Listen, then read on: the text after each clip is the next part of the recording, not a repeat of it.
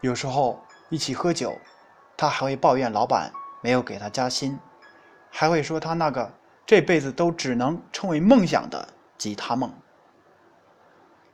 中国有句古话：“思路决定出路，屁股决定脑袋。”一个脑袋里整天只有几角钱的人，想必这辈子不会赚什么大钱；一个只会知道如何省钱的人，也自然而然的失去了如何赚钱的思维。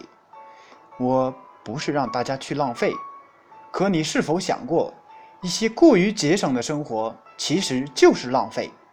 你每天都在争论那几角钱，浪费了精力和时间去读书学习，把隔夜的菜热了吃，吃坏肚子去医院花更多的钱。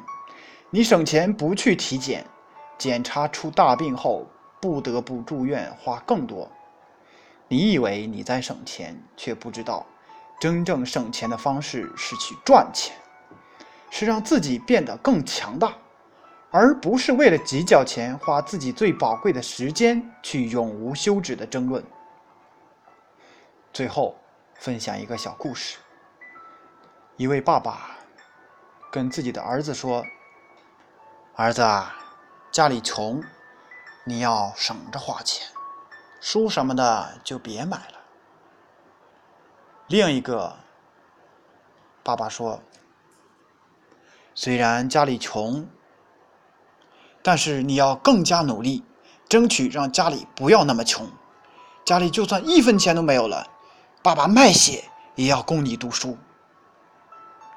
试问，如果两个孩子智力正常，哪个家庭会在以后苦尽甘来？答案很明显。那么问题来了，不停的省钱带来的。是什么？